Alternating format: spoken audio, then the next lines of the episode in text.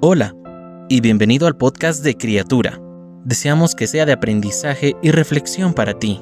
Sabemos que después de escucharlo tu vida será aún más bendecida. Bienvenido. Lluvias de bendición. Cuando llueve la mayoría de la gente entra para no mojarse. Sin embargo, yo recuerdo un día de verano, cuando la gente salió corriendo de sus oficinas y hogares para que les cayera encima un aguacero. Algunos gritaban, otros bailaban y todo el mundo estaba contento. Después de meses de tener temperaturas ardientes y una sequía paralizante, el gozo de una lluvia renovadora hizo que empaparse fuera un placer. De la misma forma que una sequía física nos enseña que no hay nada que pueda sustituir a la lluvia. Una época de sequía espiritual nos inculca la verdad de que no podemos vivir sin el renovador Espíritu de Dios. El libro de Salmos capítulo 85 versículo 6 dice, ¿No volverás a darnos vida para que tu pueblo se regocije en ti? El escritor de himnos Daniel Weidling expresó su anhelo de reavivamiento espiritual con estas palabras. Lluvias de gracia, lluvias pedimos, Señor. Mándanos lluvias copiosas, lluvias del consolador.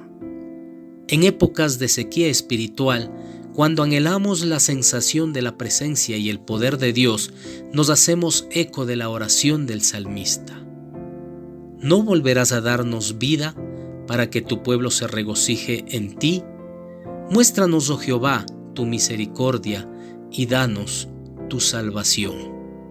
Salmos capítulo 85, versículos 6 al 7. El refrigerio espiritual que deseamos tanto solo viene de arriba. Solo Cristo puede satisfacer nuestra sed espiritual con el agua viva que Él prometió a todos los que acuden a Él. Solo Cristo el agua viva puede apagar nuestra sed espiritual. Padre, te damos gracias por esas lluvias de bendiciones que podemos recibir en el día a día por medio de tu palabra. Señor, permítenos regocijarnos, permítenos danzar, permítenos deleitarnos, Señor, con esas lluvias de bendiciones que tú derramas. En el nombre de Jesús. Amén. Cada una de las palabras que se dijeron hoy fueron un mensaje directo del Señor para ti. Oramos para que Dios siga bendiciéndote.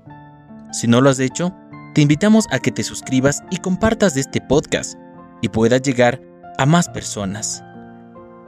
Deseamos que cada día seas una nueva criatura.